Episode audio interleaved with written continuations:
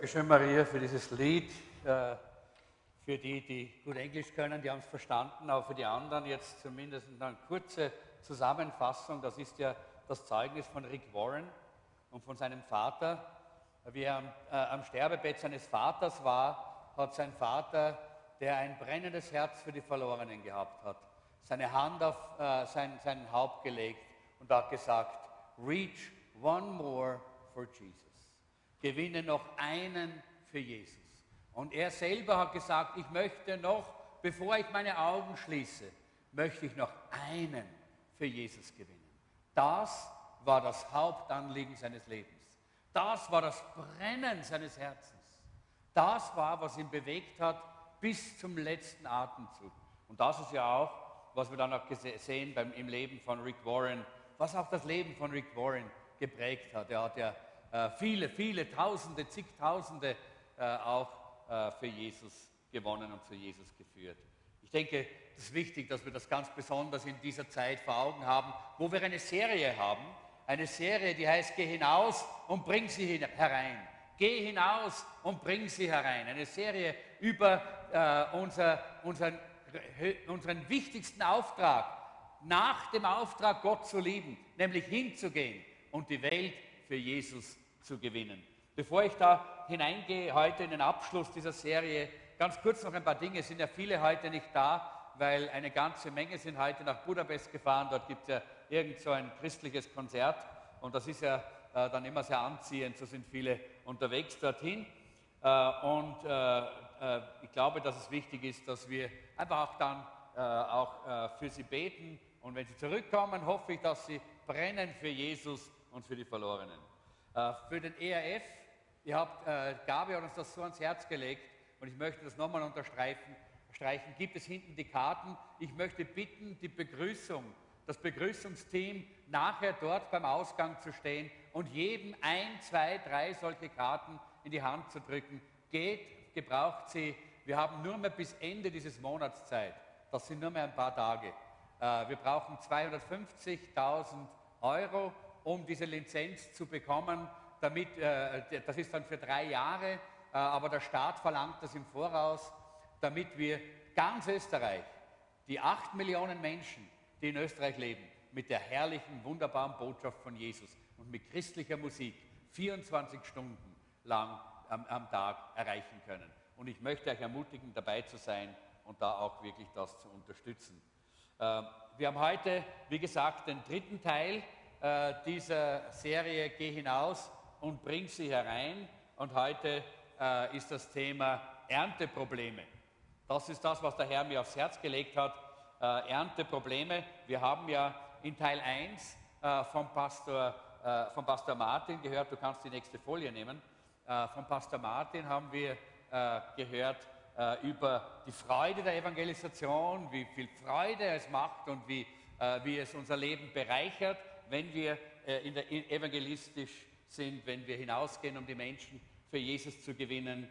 wir haben äh, letzte, äh, vorletzten, wir haben ja letzten, letzten Samstag haben wir ja unser herrlicher Lobpreis äh, Worship Night gehabt. Wer war da bei der Worship Night? Ja, das war doch herrlich, oder? Das war ein fantastischer Abend, diese Worship Night und eine herrliche Predigt von Pastor Maria. Aber vorher, in der Woche vorher, hat ja Tina in Teil 2 dieser Serie ganz toll darüber gepredigt, lass deine Glocken läuten. Ich bin wirklich stolz auf, äh, über unser Predigteam, das wir haben in unserer Gemeinde. Ich muss euch eines sagen, ihr könnt wirklich stolz sein und dankbar sein, dass Gott uns so wunderbare äh, Männer und Frauen gegeben hat, die bei uns das Wort so toll verkündigen. Äh, und da ist es darum gegangen, dass es von innen herauskommen muss und innere Stabilität braucht, dass wir das in der richtigen Art und Weise tun können. Heute gibt es den Abschluss und da geht es um die Ernteprobleme. Ich habe die ganze Zeit, während ich mich vorbereitet habe, immer an diese sehr äh, bekannte Begebenheit äh, von Jesus äh, und der, äh, in Samaria, von dieser Frau am Jakobsbrunnen vor Augen gehabt. Und ich möchte lesen aus Johannes Kapitel 4, die Verse 34 und 35.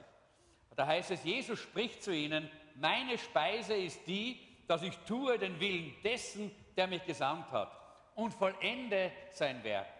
Sagt ihr nicht selber, es sind noch vier Monate, dann kommt die Ernte. Siehe, ich sage euch, hebt eure Augen auf und seht auf die Felder, denn sie sind reif zur Ernte. Lass uns noch mal miteinander beten. Herr, wir danken dir, dass wir deine Nachfolger sind, dass wir in deinen Fußtapfen gehen. Äh, und wir möchten gerne nicht nur äh, äh, so äh, unser Leben dahin leben in dieser Welt, sondern wir wollen so wie du sein.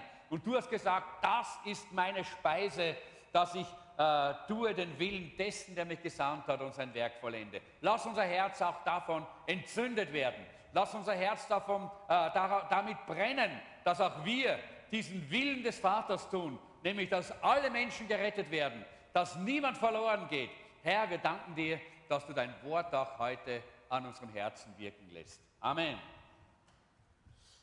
Zwei zentrale Aussagen, die Jesus hier macht, sind äh, einmal, meine Speise ist die, dass ich den Willen tue dessen, der mich gesandt hat und vollende sein Werk. Und die zweite zentrale Aussage ist, hebt eure Augen auf und seht die Felder, denn sie sind reif zur Ernte. Es gab mal einen jungen Seekadetten. Ein Seekadett, das ist so wie ein Lehrling, jemand, der lernt, Seefahrt lernt, der, äh, der eben auch einmal ein Kapitän werden möchte. Und er war ganz jung und ganz neu auf dem Schiff und er hat die Sonne angepeilt äh, und hat äh, dann dem Kapitän die Position des Schiffes gemeldet. Als wie der Kapitän diese Position von diesem Kadetten bekommen hat, hat er seine Mütze abgenommen und hat angefangen, ein Gebet zu sprechen. Äh, verwundert hat sich dann dieser junge Seekadett äh, äh, gefragt hat und hat dann äh, äh den, äh, am Ende den Kapitän gefragt, hat gesagt, ist es üblich, dass immer nachdem eine Position gefragt worden ist und bestimmt worden ist, dass man dann betet? Und der Kapitän hat gesagt, Sie haben wahrscheinlich nicht bemerkt, dass wir nach Ihren Berechnungen gerade in der Kathedrale von Champs sind. Dieser junge Kadett hat das nur theoretisch verstanden, was er, äh, was er gelernt hatte. Aber er hat das gar nicht in die Praxis umsetzen können.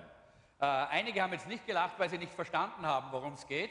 Der hat nämlich eine Position bestimmt, die ganz woanders war, nicht dort am Meer, wo das Schiff war. Und deshalb hat der äh, Kapitän ihm versucht, eine Lektion zu geben. Und ich glaube, oft sind wir auch in unserem Christenleben genauso. Wir verstehen die Dinge nur auf einer abstrakten Ebene und können es nicht in die Praxis umsetzen. Wir verstehen nicht, was es praktisch für uns bedeutet. Und ich möchte, dass wir, und das ist immer mein Anliegen in meiner Predigt, dass ihr euch nicht nur eine halbe Stunde oder eine Stunde nach der Predigt sehr wohl und sehr gut fühlt, sondern ich möchte, dass es Lebensveränderung gibt durch die Predigt. Und deshalb ist es wichtig, dass wir verstehen, worum es geht im Wort. Nicht nur eine herrliche äh, Zeit haben, so, sondern auch verstehen, worum es geht im Wort, damit unser Leben davon geprägt und verändert wird. Das, der erste Punkt, den wir angehen, ist die Ernte. Die Ernte. Jesus zitiert hier ein Sprichwort seiner Zeit und er sagt, sagt er nicht selber, es sind noch vier Monate und dann kommt die Ernte. Und Jesus spricht hier äh, zu, den, zu Menschen in einer landwirtschaftlichen Kultur. Ich weiß nicht, wie viele Bauern haben wir heute hier? Darf ich mal die Hände sehen? Alle Bauern, könnt ihr bitte aufzeigen? Ich sehe ein Bauer hier hinten, das ist super. Wir haben einen Bauern hier auch mitten hier in unserer, der versteht wahrscheinlich, noch einer? Zwei Bauern, super. Dann haben wir zwei Bauern, die verstehen wahrscheinlich viel besser, was Jesus hier gesagt hat, als wir alle anderen. Und es ist auch sehr schwierig, manchmal über diese landwirtschaftlichen äh, Beispiele und Gleichnisse der Bibel äh, hineinzupredigen in eine Gesellschaft, die, mehr, die, die, die ständig im App Store ist, im App Store, aber nie auf dem Feld ja, und sich mit, dem, mit der Ernte wirklich beschäftigt. Und es ist sehr wichtig, dass wir verstehen, dass wir diese Bilder auch kennenlernen müssen. Wir brauchen einen Zusammenhang zum richtigen Verständnis. Wir brauchen einen Kontext, wenn wir das richtig verstehen wollen. Und deshalb in allen Dingen eigentlich ist oder? Wenn wir keinen Zusammenhang haben, verstehen wir nichts. Ja? Das ist auch der Grund, warum ich auch sehr gerne habe, dass mal andere hier oben stehen und predigen, damit auch andere verstehen, wie schwierig es ist, hier euch das Wort zu predigen, damit ihr begeistert seid. Wirklich. Ihr solltet euch selber mal hier sehen, solltet von vorne mal euch selber mal anschauen, während, äh, während ich predige. Wäre ganz gut, mal vielleicht die Kamera so aufzustellen und das dort oben zu, äh, zu projizieren, aber es ist erst, wenn man den Kontext hat, wenn man den Zusammenhang einmal sieht, wie schwer es ist, äh, jemanden zu, äh, einmal zu begeistern für das Wort Gottes, jemanden mal Freude zu, zu, hinein zu, zu predigen in sein Herz über das, was Jesus getan hat, über dieses herrliche Erlösungswerk. Und nicht nur so immer, ja, dieses Zuhören ist ja auch nett, ist ja schön, dass ihr zuhört. Ist besser, als wenn ihr Bohnen in den Ohren hättet. Aber äh, es ist wichtig, und das ist der Zusammenhang, da, nur solche, die mal da oben gestanden sind und das versucht haben, die wissen, wie schwierig das ist. Was für eine Arbeit das ist, ja, auch wirklich das Wort auch so zu predigen, dass es hineinkommt in euer Herz. Und ich glaube, dass auch, das ist auch der Grund, warum ich glaube, und ich möchte sagen, ihr Lieben, ich weiß nicht, wo haben wir, äh, wo haben wir Eltern mit Kindern? Darf ich mal sehen? Ja? Äh, Eltern mit Kindern, da würde ich sagen, ihr lieben Mütter, äh, lasst mal die, äh, eure Väter ganz allein mit den Kindern zu Hause äh, einen ganzen Tag lang, weil dann haben die den Kontext. Ja? Dann, dann haben sie das Verständnis dafür, was ihr eigentlich für eine Arbeit habt, die, die ganze Woche lang. Äh, das ist so wichtig, dass wir den Zusammenhang bekommen, dass wir den Kontext bekommen, damit wir die Dinge richtig verstehen. Ohne Kontext, ohne Zusammenhang gibt es viele Missverständnisse. Äh, jemand hat einmal erzählt, er ist mit der Straßenbahn gefahren äh, und da ist ein, ein, Mann eingestiegen, ein Vater mit drei Kindern äh, und die Kinder waren, waren irgendwie so, so aufgeregt und so laut und so einfach nicht wirklich kontrolliert und, äh, und äh, und das ist eine Zeit lang so gegangen und diese Person hat gesagt, ich habe mich so geärgert. Es hat mich so geärgert. Und nach einer Zeit habe ich es nicht mehr ausgehalten und ich habe den Mann zur Rede gestellt. Ich habe ihm gesagt, warum halten Sie Ihre Kinder nicht ordentlich hier äh, äh, im Zaum? Und dann hat dieser Mann ganz einfach gesagt, wissen Sie, wir kommen gerade vom Krankenhaus. Vor einer halben Stunde ist meine Frau, die Mutter dieser Kinder, gestorben. Und wir sind gerade unterwegs wieder nach Hause. Und diese Person hat gesagt, in dem Augenblick, als sie den Zusammenhang, den Kontext gesehen hat, hat sie sich geschämt. Und hat gesagt, warum habe ich nicht mehr Barmherzigkeit mit diesen Menschen gehabt? Weil der Kontext hat den Unterschied gemacht. Der Zusammenhang. Wir sind oft so schnell zu urteilen, wir sind oft so schnell andere zu beurteilen, zu verurteilen und kennen den Zusammenhang und den Kontext nicht. Und genauso ist es auch hier in, dieser, äh, in dem Zusammenhang mit, mit, mit geistlichen Dingen. Dinge müssen wir immer im Zusammenhang sehen. Wenn wir sprechen über den Sieg in Jesus und Sieg mit dem Herrn, dann jubeln wir alle, oder? Wenn wir, wenn wir, wenn wir singen vom Sieg. Aber Sieg steht immer im Zusammenhang mit Kampf. Viele wollen jubeln über den Sieg, aber sie wollen nie kämpfen. Und kaum kommt ein Kampf, dann ist man deprimiert und dann versinkt man in die Depressionen und alles Mögliche. Weil man möchte gern den Sieg, aber man möchte nicht kämpfen.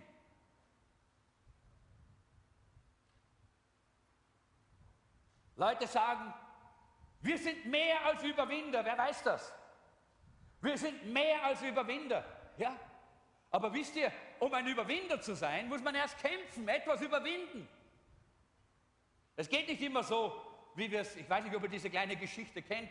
Ich glaube, es war äh, der Boxer Dyson, der hat, ein, er hat den Weltmeistertitel äh, äh, errungen und er hat zwei Millionen Dollar hat er, hat er bekommen für seinen Weltmeistertitel. Und er ist gefeiert worden, dort in der Arena ist er gefeiert worden als der Überwinder. Er ist als der Sieger und der Überwinder. Und dann ist er nach Hause gegangen. Und er hat die Türe aufgemacht zu Hause und dort ist seine Frau gestanden und die hat so gemacht und hatte zwei Millionen Dollar kassiert. Sie war mehr als ein Überwinder. Aber es geht nicht immer so, Leute, wie bei dieser Frau, sondern es ist immer gepaart mit Kampf, immer gepaart mit Einsatz. Dieser Zusammenhang ist sehr wichtig für uns.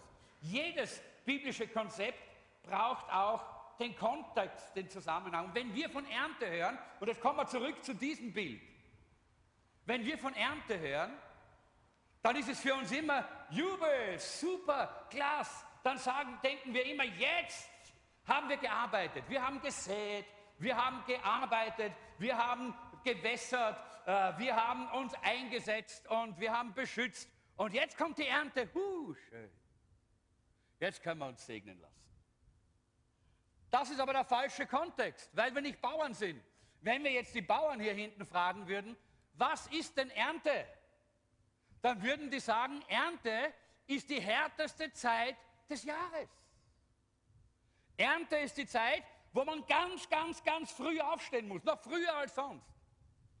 und wo man sehr, sehr spät ins Bett geht, noch später als sonst, und den ganzen Tag hart arbeitet unter diesem Stress, dass dort hinten irgendwo so dunkle Wolken aufziehen und möglicherweise die Ernte kaputt geht. Wenn man nicht schnell die Ernte einbringt. Ernte ist nicht in erster Linie eine Entspannungszeit, sondern Ernte ist die Zeit der harten Arbeit. Und es ist wichtig, wenn wir, wenn wir hier Jesus davon reden hören, von dieser Ernte, dass wir das nicht vergessen, im Zusammenhang zu sehen. Wir waren in Pensacola, äh, war 1996, glaube ich, war das, wie? 97, in der Zeit, wo, wo die Erweckung in Pensacola war. Und das war eine gewaltige Erweckung dort. Und wir haben dort auch, da gab es eine Pastoren-Meeting äh, auch, ein Leiter-Meeting, wo die Pastoren uns ein bisschen erzählt haben, wie es ihnen so geht. Und da haben sie uns erzählt, dass sie seit Monaten nicht mehr mehr als maximal vier Stunden schlafen können, weil der ganze Abend, oftmals bis in der Nacht, bis zwölf, eins, bis um zwei, der Heilige Geist mächtig wirkt an den Leuten. Und da können sie nicht weg. Ja? Die ganzen Leiter, die, das ganze Ministry-Team, äh, das ganze Gebetsteam. Und in der Früh, um 6 Uhr ist schon, ist schon im Ministry-Team Gebetszeit, wo sie den Herrn suchen für den Tag, dass der Herr wieder seinen Heiligen Geist ausgießt und wieder große Dinge geschehen. Und wir sagen immer, Herr, schenk uns Erweckung, damit wir unseren Schaukelstuhl endlich benutzen können. Oder? Nein, das ist falsch. Seht ihr, das, wir müssen die Dinge im Zusammenhang, im Kontext anschauen. Nur so können wir dann mit diesen Dingen auch richtig leben. Ernte, und das habe ich hier, äh, glaube ich, am nächsten, äh, auf, dem nächsten, auf der nächsten Folie dazu geschrieben. Nächste Folie bitte. Ernte ist kein Drive-Thru. Wisst ihr, was Drive-Thru ist? Wer weiß, was Drive-Thru ist? McDonald's hat Drive-Thru. Wer war schon mal beim Drive-Thru in, in, McDonald's? So viele waren noch nie beim Drive-Thru. Müsst auch nicht hin. Das heißt, man bleibt im Auto sitzen, gemütlich, fährt man hin, ja, man bestellt, äh, was man haben möchte, fährt zum nächsten Fenster, man bezahlt, man bleibt sitzen, hört seine Musik und plaudert und dann fährt man zum nächsten Fenster, dann kriegt man das, was man bestellt hat, wonach man sich gerade äh, gesehnt, was man verlangt hat, holt man sich's herein und dann fährt man weiter und man verzehrt das, während man alles, alles so gemütlich. Aber Erweckung ist kein Drive-Thru, wo man sich holt, was man gerade begehrt und es nur genießt. Erweckung bedeutet Einsatz unseres Herzens, Einsatz unseres Lebens, Einsatz unserer Gaben und Begabungen, die Gott uns anvertraut hat. Das bedeutet Erweckung. Und Jesus ist in Samaria. Das ist der zweite Punkt. Er ist jetzt dort nicht irgendwie äh, in einem riesen Erweckungsgebiet. Im Gegenteil, er ist in Samaria. Und wisst ihr, Samaria war damals ja ganz etwas anderes, wie was wir uns unter Samaria äh, äh, äh, vorstellen. Wenn wir den Namen Samaria hören oder Samariter, dann denken wir an den guten, netten, feinen, lieben Samariter. Oder? Das ist so unser Konzept, ja? Aber das gab es damals nicht bei den Juden. 400 Jahre lang war das, äh, war das schon Feindschaft zwischen den Samaritanern und den Juden. Und es war, äh, sie, sie haben einander gehasst. Warum? Weil die Samaritaner haben das Heiligtum der Juden zerstört. Sie haben, sie haben ihnen äh, äh, äh, sie haben gesagt, wir, die Samaritaner, wir sind die echten Nachkommen Abrahams. Ihr seid nur irgendwer. Und, und die Juden auf der anderen Seite haben gesagt, ihr seid Mischlinge, ihr seid eigentlich Hunde. So haben sie sich gegenseitig äh, geliebt. Ja? Das war die Stellung, die sie hatten. Und damals, wenn man heute, äh, wenn man heute sagt, äh, dieser nette, liebe Samariter, ja, das wäre ungefähr für einen Juden damals das gewesen, wie wenn man heute sagen würde, dieser nette, liebe kleine Eisis. Eisesbursche, nicht?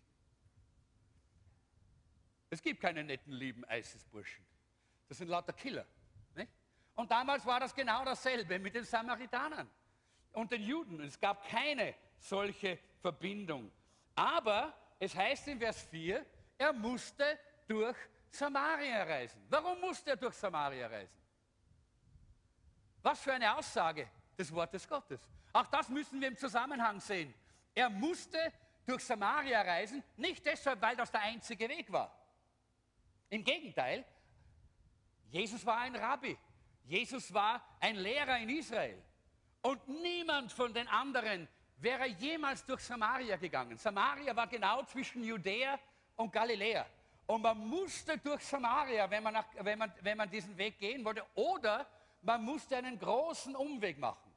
Und ich sage eines, alle haben den großen Umweg gemacht. Keiner ist durch Samaria gegangen. Und trotzdem heißt es hier, Jesus musste aber durch Samaria reisen. Warum musste Jesus durch Samaria reisen? Sehr einfach. Denn Jesus sah eine Frau in Sicher, eine Frau in Verzweiflung, eine Frau, die durstig war, eine Frau, die so verlangend war nach Leben, dass sie alles versucht hatte, um Leben zu bekommen. Eine Frau, die süchtig geworden ist durch ihren Lebensstil. Wenn du den fünften Mann hast und mit dem sechsten lebst, dann kannst du nicht sagen, du hast einmal eine schlechte Entscheidung getroffen. Sondern das ist ein Lebensstil geworden bei ihr. Weil sie auf der Suche war und sie hat gedacht, irgendwann einmal, irgendwann einmal klappt Und es hat nicht geklappt. Und Jesus wusste das. Und nur für diese Frau war er bereit, durch dieses Gebiet zu gehen, das erstens gefährlich war, das zweitens ein Gebiet war, wo alle anderen gesagt haben, da sollst du nicht durchgehen, da wirst du unrein. Aber Jesus, er musste durch dieses Land gehen, denn er wollte diese Frau, dieser Frau helfen. Ich habe hier diesen Satz geschrieben, der mir so gut gefällt. Jesus wird sich immer große Mühe geben, um den, den Menschen zu begegnen, wegen denen andere Menschen sich große Mühe geben, um ihnen aus dem Weg zu gehen. Und wenn wir heute abschließen, diese Serie abschließen über Evangelisation, darüber hinzugehen und Menschen hereinzubringen, hinauszugehen, dann lass uns daran denken, dass es viele Menschen gibt, die verachtet sind. Und Jesus ist immer zu den Verachteten gegangen. Er hat den Verachteten immer gezeigt, dass Gott sie liebt, dass, Gott, dass, dass sie wichtig sind für Gott. Das ist einer der Gründe, warum wir im Jesuszentrum unsere Essen mit Jesus haben. Das ist einer der Gründe, warum wir äh, äh, mehrmals im Jahr diese Essen veranstalten, wo wir die Obdachlosen und die sozial Schwachen einladen und ihnen zeigen, dass Gott sie liebt, dass sie wertvoll sind, weil Jesus das getan hat. Und es ist wichtig, dass wir das tun. Und wir haben heute gehört äh, von, äh, von Markus äh, Raab haben wir gehört, dass, äh, dass unser Herz weit sein muss, oder? Und das Wort Gottes macht unser Herz weit, nicht nur für die, deren Nase uns gefällt und deren Ohren uns passen und deren, äh, und deren Kleidung für uns gut ist und die gut riechen. Nein, ganz besonders auch die, die verachtet sind. Jesus wird sich immer große Mühe geben, den Menschen zu begegnen. Wo andere Menschen sich große Mühe machen, ihnen aus dem Weg zu gehen. Lass uns solche sein wie Jesus. Lass uns solche sein wie Jesus. Jesus hat sich auf den Weg gemacht und er sah diese Frau in Not. Ich kann mir ein bisschen vorstellen, äh, dass äh, der Petrus, der ja immer so, ein, äh, so eine große Klappe gehabt hat und auch immer ins Fettnäpfchen getreten ist, so wie manche von uns, dass, äh, dass, dass er ungefähr gesagt hat, was? Hat er gesagt zu Jesus, nach Samaria? Bist du noch zu retten? Jetzt sind wir eh schon in Judäa, ist eh schon gefährlich genug. Nach Samaria? Und Jesus hat wahrscheinlich gesagt, ja, ich habe ein, ein wichtiges Meeting in Samaria. Ja, wer ist das? Ist es ein Banker, ein Sponsor, der uns von jetzt an bezahlt und alles gibt, was wir brauchen? Oder ein Politiker, der uns beschützen wird? Und dann kam Jesus zu dieser Stadt. Sicher, Vers 5 und 6 steht dann dort in Johannes 4. Er kam zu der samarischen Stadt Sycher in der Nähe des Feldes, das Jakob seinem Sohn Josef gegeben hatte und wo sich auch der Jakobsbrunnen befand. Das war für die Samaritaner eine besonders historische Stelle, aber es war auch ein Brunnen mit gutem Wasser, bis heute noch. Es war um die Mittagszeit, müde von der Reise hatte sich Jesus an den Brunnen gesetzt. Und wir sehen hier, wie Jesus dort sitzt und er wartet dort auf diese Frau. Er wusste, sie wird kommen. Er hatte prophetisch das schon gesehen. Er hatte prophetisch diesen Eindruck schon gehabt. Deshalb war er dorthin gegangen. Und er wartet dort auf diese Frau. Und wir wissen, seine Jünger, die waren hungrig. Die wollten was zum Essen. Die sind zum Hofer gegangen, um einzukaufen. Oder vielleicht Biller oder sonst was. Das heißt nur, sie sind gegangen und haben, sie haben eingekauft. Sie waren weg. Und er war ganz allein. Und während er dort alleine ist, plötzlich kommt die Frau. Und es heißt in Vers 7, Jesus sagte zu ihr, bitte gib mir zu trinken. Jeder, jeder Jude wäre erschrocken, wenn er das gelesen hätte damals. Weil die meisten Juden reden nicht mit einer Frau.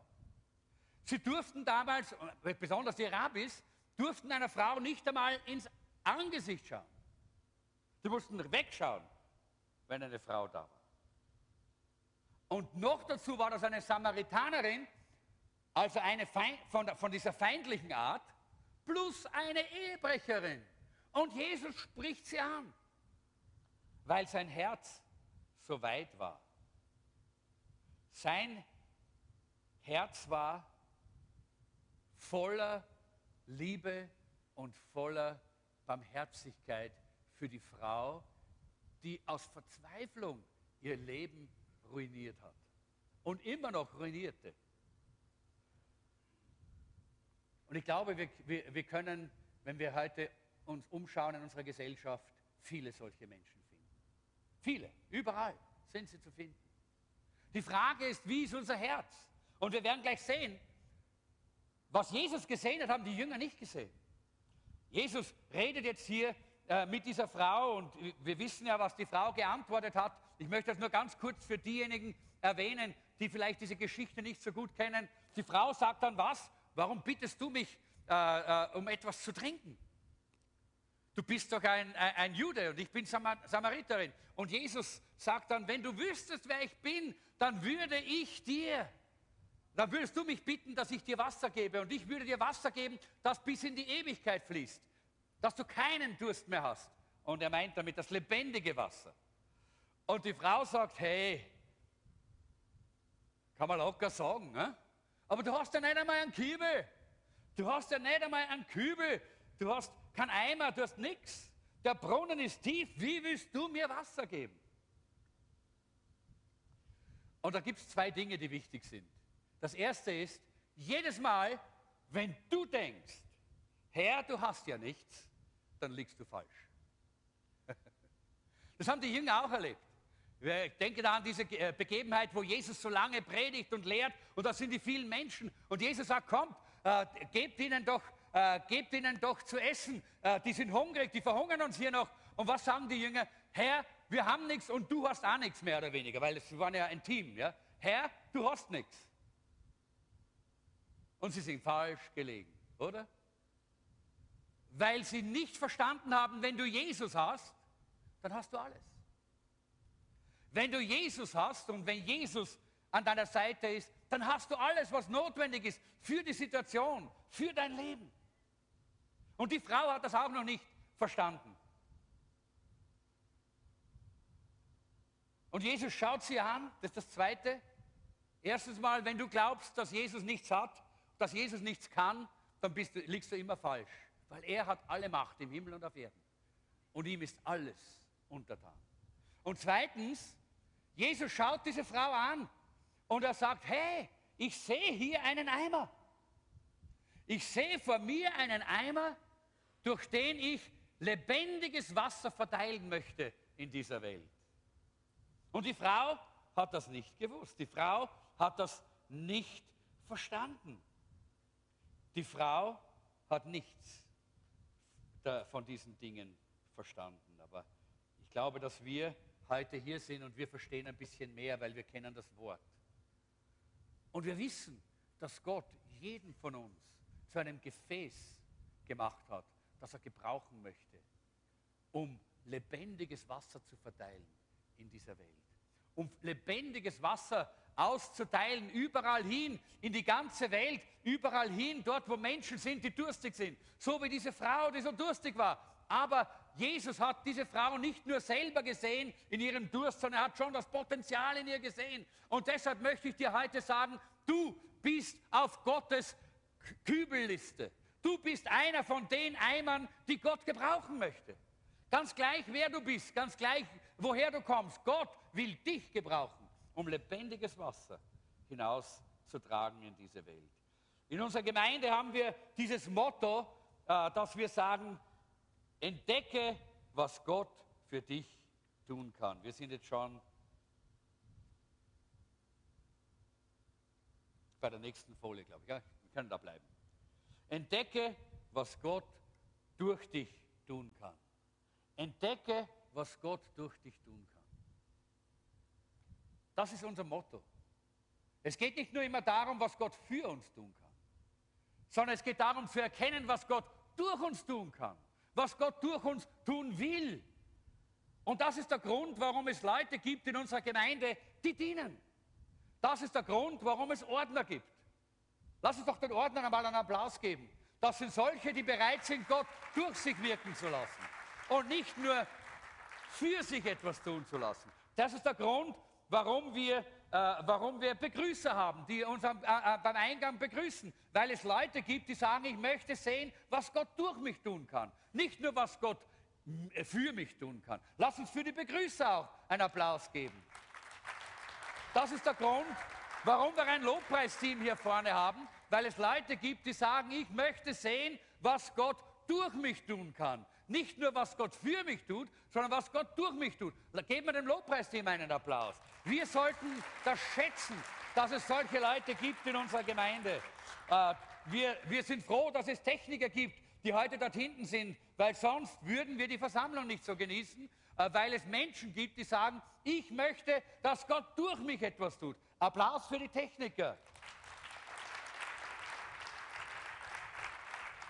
Ihr werdet nach der Versammlung ins Café hinuntergehen und es geht uns nur deshalb so gut im Café, weil es Leute gibt, die nicht nur da vorne stehen und warten, bis sie was kriegen, kriegen, kriegen, kriegen, kriegen, sondern die da sind und sagen, ich möchte, dass Gott durch mich segnet, dass andere durch mich gesegnet werden. Und äh, deshalb äh, dienen sie uns auch im Kaffeedienst und wir geben auch dem Kaffeeteam einen kräftigen Applaus.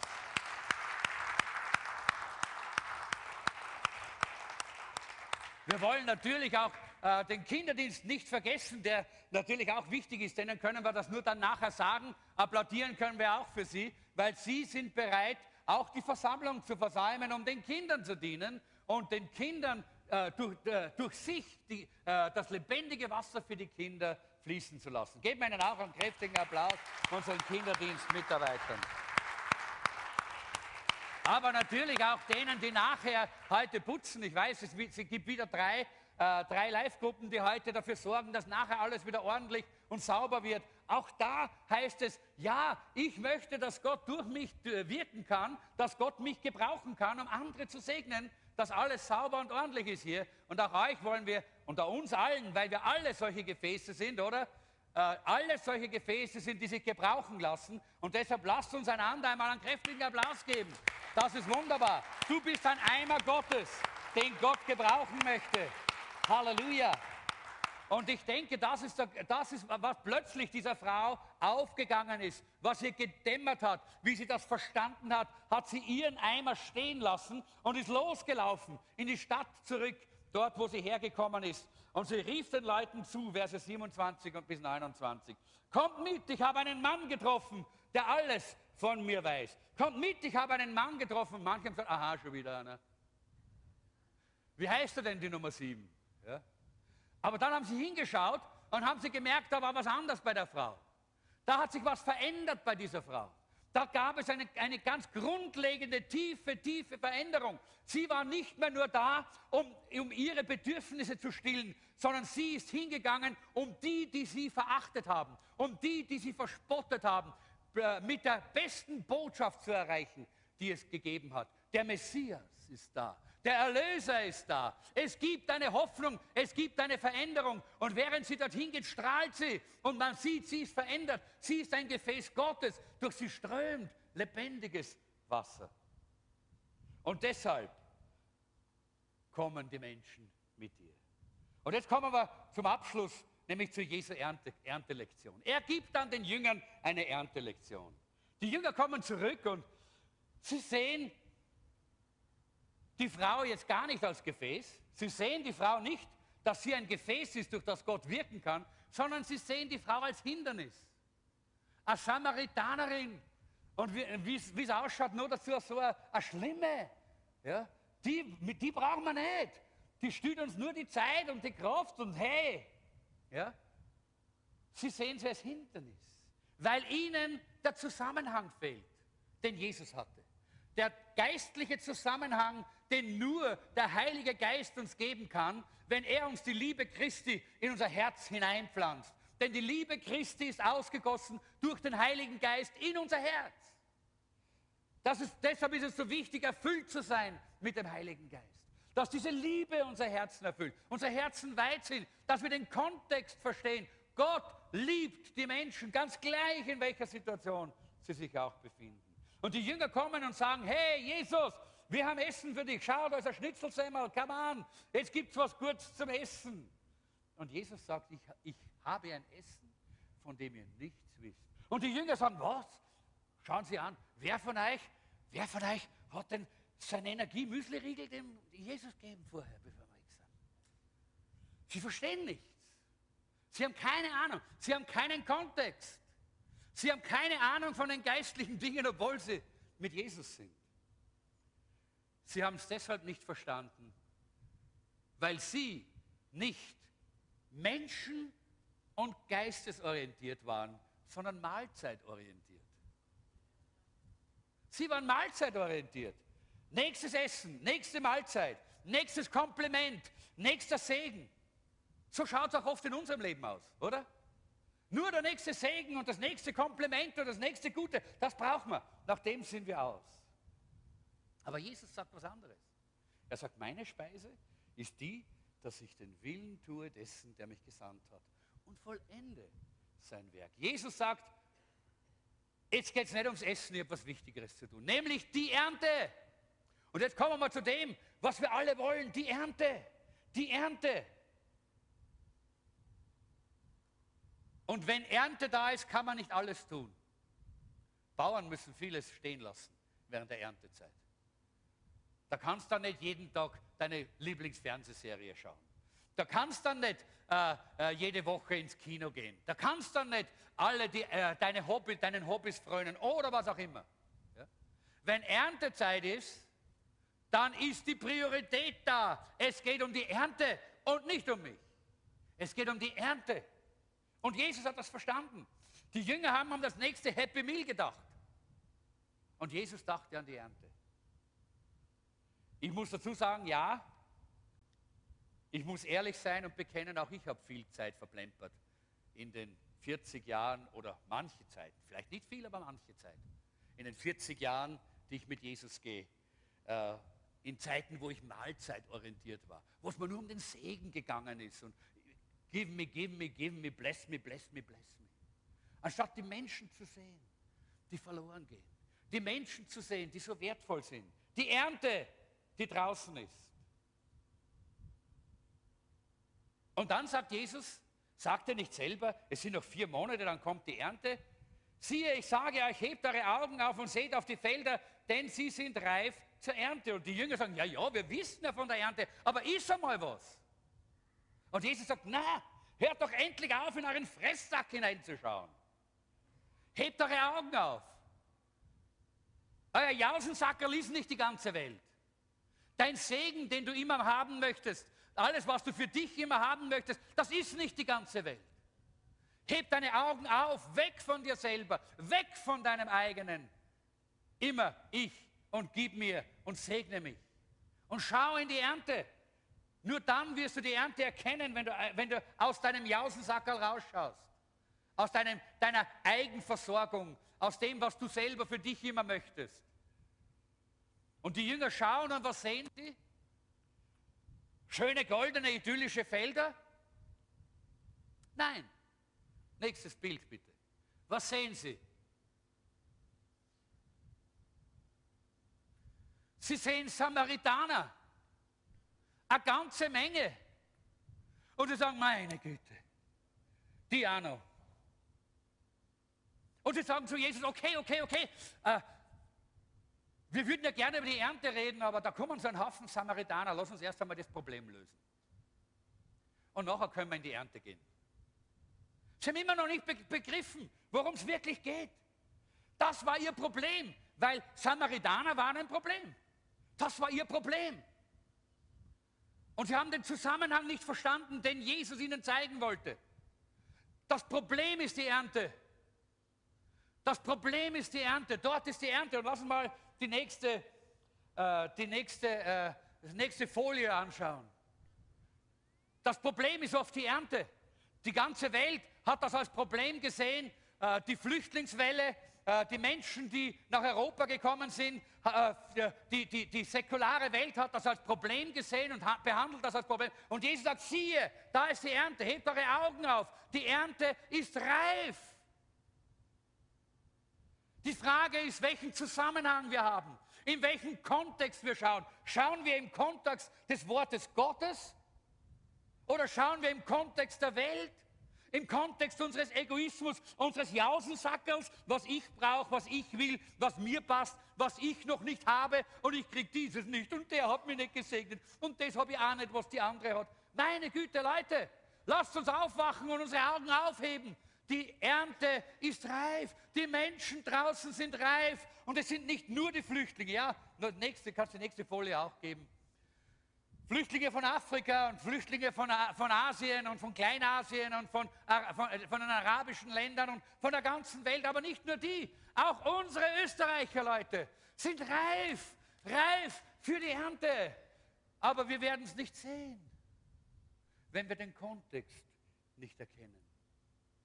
Dass wir einen Vater im Himmel haben,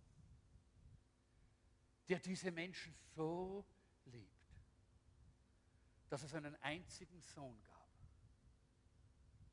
damit jeder, der an ihn glaubt, jeder, auch die Samaritaner, auch die Verachteten, auch die Huren und die, äh, die, die, die Drogenhändler und die, äh, jeder, die Alkoholiker, jeder, damit jeder, der an ihn glaubt, nicht verloren geht, sondern ewiges Leben. Diesen Zusammenhang, diesen Kontext brauchen wir, damit wir erkennen können, was Jesus sagt. Ihr sagt, es dauert noch, es dauert noch, es dauert noch, es dauert noch. Schaut doch mal raus von eurem Jausensackerl. Schaut mal raus von euren eigenen Dingen und ihr werdet sehen, die Ernte ist reif. Die Ernte ist weiß zum Einbringen. Und plötzlich erkennen die Jünger, was Sie Problem nennen, nennt Gott Ernte. Halleluja. Das ist nicht wunderbar? Was für ein Gott wir dienen? Was die Welt Problem nennt, das nennt Gott Ernte. Alle Vorurteile, alle falschen Konzepte halten uns ab vom Ernten. Und wenn es dem Teufel gelingt, uns vom Erkennen der Ernte abzuhalten, dann werden wir nicht ernten. Deshalb lasst uns immer das Wort zur Hand nehmen. Und ich möchte das nochmal unterstreichen, was uns auch äh, Pastor Markus gesagt hat. Das ist so wichtig. Das Wort, das Wort, das Wort. Der Kontext, der Zusammenhang des Wortes Gottes zeigt uns das Herz unseres Vaters. Und nur wenn wir in dem Zusammenhang unsere Mitmenschen anschauen, dann werden wir nicht zynisch sein, so, die, so wie die Presse. Dann werden wir nicht menschenverachtend sein, so wie manche politi äh, politische Richtungen. Dann werden wir nicht äh, Menschen einfach äh, abschieben und abschreiben, nur weil sie nicht unserer eigenen Kultur und unserer eigenen, äh, unserer, unserer eigenen Bequemlichkeit entsprechen, sondern dann werden wir ein weites Herz haben. Und wir werden sehen, dass die Ernte weiß ist und dass wir die Ernte einbringen können. Du hast gebetet für dein Leben. Du hast gebetet, dass Gott dir eine Ernte schenkt Vielleicht ist es eine Ernte von Menschen, weil du Verwandte hast oder Freunde, die nicht gerettet sind. Vielleicht ist eine Ernte in deinem eigenen Leben etwas, wo du ein, äh, eine, eine, eine Sache äh, endlich einmal gelöst haben möchtest. Es gibt ja verschiedene Bereiche, wo wir Ernte brauchen, wo Gott uns Ernte schenken möchte. Du hast dafür gebetet. Ich sage dir eines, die Ernte kommt. Aber es wird ein Problem sein. Denn Gott gebraucht oft die Probleme oder fast immer die Probleme, und macht sie zur Ernte. Und wenn du immer ausweichst, wenn du nie den Zusammenhang und den Kontext des Wortes Gottes und des Heiligen Geistes annimmst, dann wirst du immer ausweichen und die Ernte wird nie da sein. Du wirst nie die Ernte sehen in deinem Leben. Nicht in deinem persönlichen Leben, nicht in deiner Familie und nicht in unserer Stadt und in unserem Land. Ich möchte schließen mit der Stelle aus Amos Kapitel 8, die ich so stark immer wieder am Herzen habe. Amos 8, 11 bis 14. Die Zeit wird kommen, spricht Gott der Herr, da ich eine Hungersnot ins Land schicke. Aber nicht Hunger nach Brot und Durst nach Wasser, sondern den Hunger nach dem Wort des Herrn. Die Menschen werden in alle Himmelsrichtungen aufbrechen und das Wort des Herrn suchen. Wir wissen, Dort geht es weiter und sie werden es nicht finden. Aber da bist du dafür verantwortlich, dass sie es finden. Da bist du dafür verantwortlich, dass sie, dass sie nicht verdursten, dass sie nicht verhungern. Da sind wir als Gemeinde verantwortlich. Das ist unsere Aufgabe. Das ist der Grund, warum wir bei Celebration einen Tag der Freunde ausgerufen haben damit wir Menschen, die hungrig sind, Menschen, die durstig sind, einladen können und sie bringen können und sagen können, hier ist die Quelle des Lebens, hier ist das Wasser des Lebens, hier komm, wir sind Gefäße, wir sind solche Kübel voll mit dem Wasser des Lebens. Halleluja, bist du so ein Kübel, bist du voll mit dem Heiligen Geist, bist du voll mit dem lebendigen Wasser, dann ist es Zeit, dass du einfach dich zur Verfügung stellst. Sagst, ja, ich will gehen. Diese Woche ist eine Woche, wo ich hinausgehe, um das Wasser des Lebens zu verbreiten. Ich will hingehen, um Menschen zu holen und zu sagen, komm und werde ein Freund Gottes in dieser, in dieser Woche. Und ich glaube, das ist sehr wichtig. Lass uns gemeinsam aufstehen.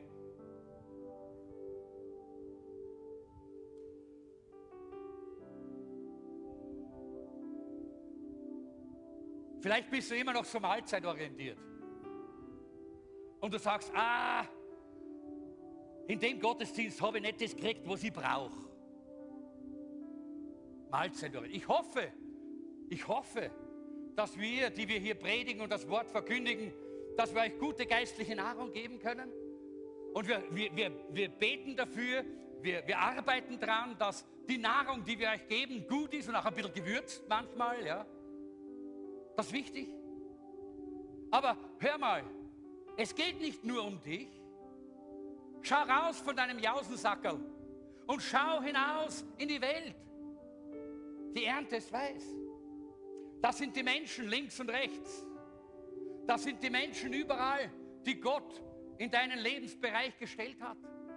Die warten darauf, dass du kommst und sie einlädst, Freunde Gottes zu werden. Dass du gehst, dass du und dass du sie hineinführst in die Gemeinschaft mit dem Herrn, in die Gemeinschaft der Gemeinde Gottes. Nur zwei Prozent von denen, die in die Gemeinde kommen, kommen durch irgendwelche Werbung. Nur sechs Prozent kommen, weil sie den Pastor gerne mögen. Wir sind nicht ganz so populär als Pastoren. Nur 6% kommen, weil sie das Programm anschauen und sagen, na, ganz ein klasses Programm. Aber 85% kommen, weil ein Freund sein Herz geöffnet hat, die Ernte gesehen hat und sie eingeladen hat in die Liebe Christi. Leute, das ist unsere Aufgabe. Dazu sind wir berufen, dass wir die Menschen hinein holen, einladen. Geh hin. Jetzt ist es weg. Du kannst die erste Folie nochmal. Die erste Folie. Geh hin und bring sie herein. Ich möchte, dass ihr euch das einprägt, dieses Bild. Geh hinaus und bring sie herein. Geh hinaus und bring sie herein. Das ist unsere Aufgabe. Das ist unsere Berufung. Ich weiß, dass Gott für uns sorgt. Und ich möchte nicht, dass du von hier weggehst und meinst, ja, Jesus kümmert sich um die anderen, aber nicht um mich. Nein. Wenn du heute leidest, wenn du heute Not hast, dann bist du genauso wie diese Frau am, am, äh, am Jakobsbrunnen dort bei Sychar. Jesus ist schon unterwegs zu dir. Du hast heute eine Begegnung mit Jesus. Er hat das schon in seinem Kalender markiert, dass heute der Tag ist, wo er dir begegnen will und eingreifen will in deine Not, in deine Schwierigkeit. Denn er liebt dich. Denn er kennt auch deine Situation. Er kommt heute direkt auf dich zu. Du bist in einer Gemeinde, die dafür da ist, dass Menschen mit Nöten kommen können und eine persönliche Begegnung mit Gott haben. Du hast heute ein Meeting mit Gott. Spielt keine Rolle, aus welchem Grund du da bist. Die Frau ist nicht dorthin gegangen, um Jesus zu begegnen. Nein, nein, im Gegenteil. Sie wollte ganz alleine sein. Sie hatte ganz andere Motive. Gleich welche Motive du gehabt hast. Heute ist Jesus hier und du hast heute ein Treffen mit Jesus. Du hast einen Termin mit ihm. Er wartet hier auf dich. Und deshalb möchte ich abschließen damit, dass ich sage, komm und begegne Jesus. Damit du, so wie diese Frau, Wasser des Lebens trinken kannst und nicht mehr durstig bist, aber dass du auch ein Kübel, ein Gefäß wirst, in dem dieses Wasser hinausgetragen wird in diese Welt, weil dein Herz aufgeht und du den Zusammenhang siehst wie Jesus. Die Verlorenen, die Gott liebt. Herr, ich danke dir, dass du gekommen bist, um das zu suchen, was verloren ist. Und du bist gekommen, um das zu retten, was verloren ist. Und Herr, wir als deine Nachfolger, wir wollen mit demselben Herzen heute in diese Stadt hineingehen, in dieses Land hineingehen. Herr, wir wollen, dass unser Herz synchronisiert wird mit deinem Herzen, dass wir in dem Zusammenhang leben können, in den du uns gestellt hast, erleuchtet, erfüllt vom Heiligen Geist und der Liebe Gottes, die in uns wohnt. Und ich bete, Herr, dass jeder hier ein Gefäß sein möchte und ein Gefäß sein kann für, den, für das lebendige Wasser, das die Welt so dringend braucht. Aber ich bete auch, Herr, wenn jemand hier ist, der selber Not hat, der selber Heilung braucht, der selber durstig ist und sagt, ich brauche mehr, ich möchte heute mehr trinken, komm, Heiliger Geist, mit Strömen lebendigen Wassers. Und wenn du da bist und sagst, ich brauche das heute, dann komm gerade rasch nach vorne. Ich glaube, dass heute eine Gelegenheit ist zu trinken. Jesus ist da, so wie damals bei, bei dieser Frau am Brunnen. Er hat schon gewartet. Bis, bis äh, wie sie gekommen ist, war er schon da.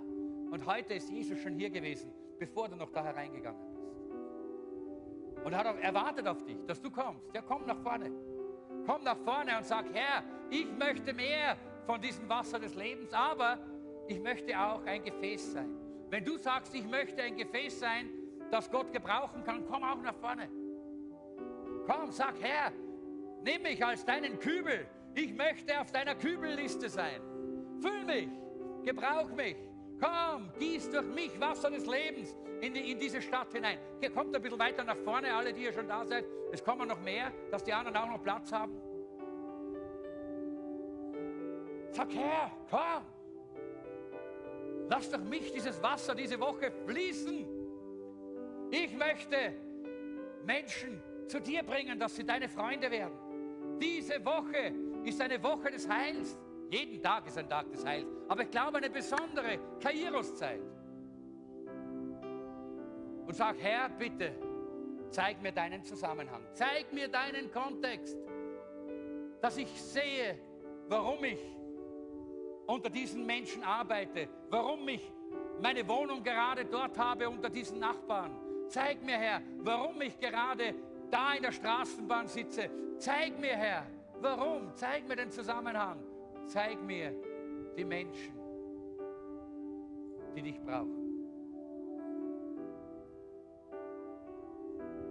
Wenn du hier bist und du sagst, ich möchte ganz besonders heute eine Begegnung mit dem Herrn und ein, ich möchte neu trinken von diesem Wasser, dann leg mal deine Hand auf dein Herz. Ich möchte für dich ganz besonders beten.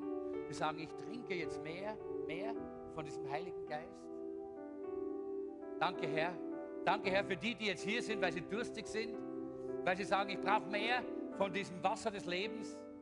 Und ich bete jetzt, dass du, Heiliger Geist, kommst und dass du sie trinken lässt. Herr, lass sie jetzt trinken, trinken, trinken. Halleluja. Ja, Herr, lass sie trinken von dem Heiligen Geist. Lass diese Ströme jetzt wirklich in ihr Herz, in ihre Seele hineinströmen, dass sie trinken können. Jesus, Jesus. Oh, komm, reiche du ihnen dieses Lebenswasser jetzt, dass ihre Seele, dass ihre, äh, ihre, ihre Herzen erquickt werden, erfrischt werden. Wasser des Lebens fließt jetzt hier. Wasser des Lebens fließt jetzt hier vorne. Zu all denen, die sich hierher gestellt haben und gesagt haben, ich will trinken. Halleluja.